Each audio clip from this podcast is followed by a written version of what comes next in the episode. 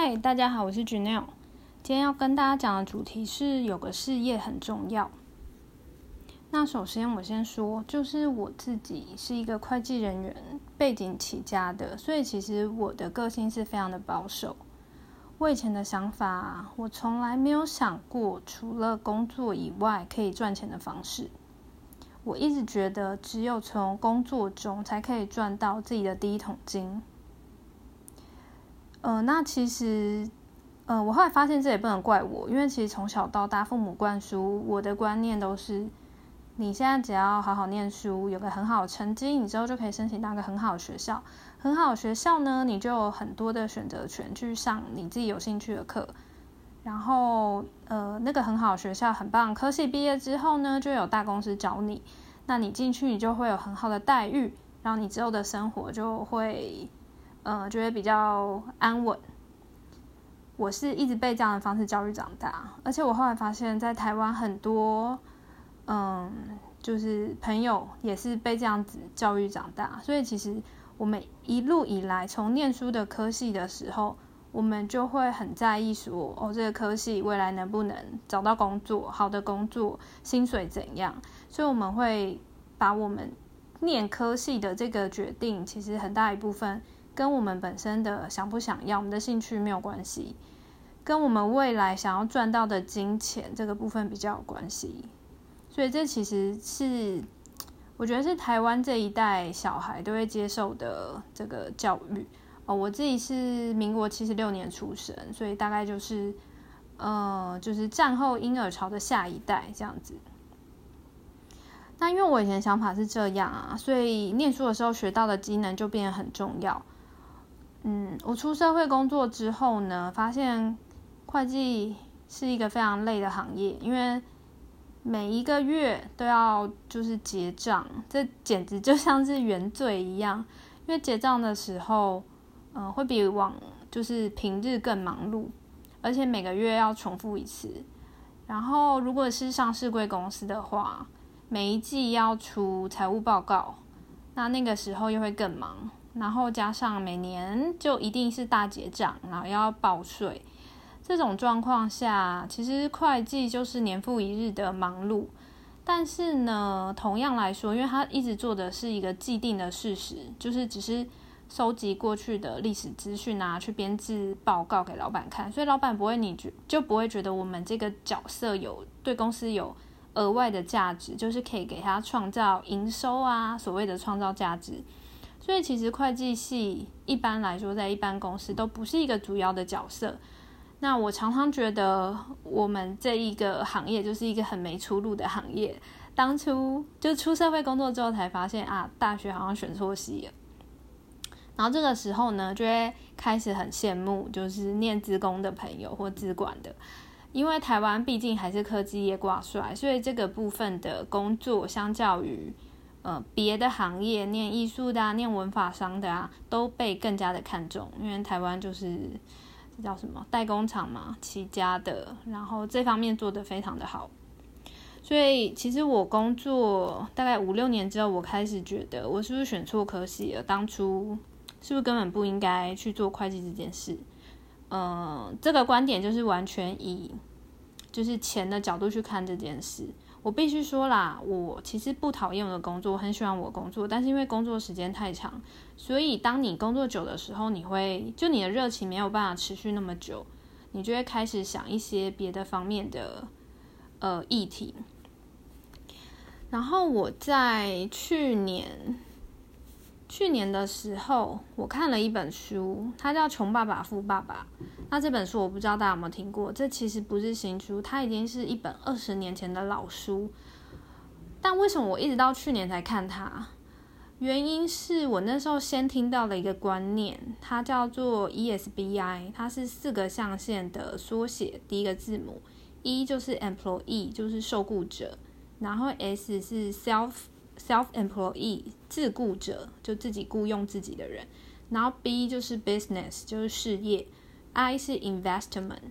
就投资。那它这四个象限是在讲说人的一生啊，就是呃基本上我们赚钱的方式如果是一个白手起家的人，他会逐渐从人家的雇员转变为自己雇佣自己，就一人公司。那接着他会成立一个 business，business 比较是虽然我有参与投资，但我不实际去做营运，然后我的营运主要是交给呃别人，那它可以变成我不在现场的时候，仍然可以为我赚进金流的一个方式。然后 I 是投资，那就投资就更就比 business 更省力，他就不用请人嘛，他就是只要把钱投进各种项目内。然后定期的去审视它，就是有没有为你产生你预定的金流。那我看到这个象限的时候，其实我我是震惊的，因为我就是我刚刚就说，我以前以为只有工作，只有一可以就是为我这种白手起家的人就是去赚钱，我没有想到就是还有别的方式。所以其实我看到那四个象限的时候，我是心中是震惊的，然后。呃，我后来就是问了别人说，诶，那个象限是起源是哪里？然后别人就跟我说，哦，它是一本叫《穷爸爸富爸爸》的书。然后我又大感讶异，因为这本书其实我高中的时候家里就有一本，但那时候我记得我看了第一章，我看不懂，我就把它关起来，我就丢在旁边，我就没有继续看了。然后于是呢，这次我就因为我们家后来那本书找不到它，所以我后来就去图书馆借。然后想要一探究竟，想说，诶，里面对于这四个象限有更深入的了解。然后我后来去看完这本书，真的是不负它二十年每一年都再版的这个盛名，真的非常好看。就是如果你还没有看过的话，我真的强烈建议你去看。呃，里面呢，其实他用非常多的实例，作者自己的实例去堆叠他要告诉我们的道理，所以我觉得是非常实用的好书。他告诉我，呃，什么都可以是商机，你不需要真的是就是念这个社会的热门行业，你才可以就是赚赚钱。然后它里面也非常强调一个观念，叫做只有拥有自己的事业才能够赚钱。就是如果你到呃你退休前你都只是受雇者的状况，基本上你是没有办法赚到钱的。他所谓没有办法赚到钱，是指没有办法赚到，就是可以让你不会受劳碌奔波，然后疲于奔命做的一些事情，然后却只能赚到微薄、勉强为生的一个状况。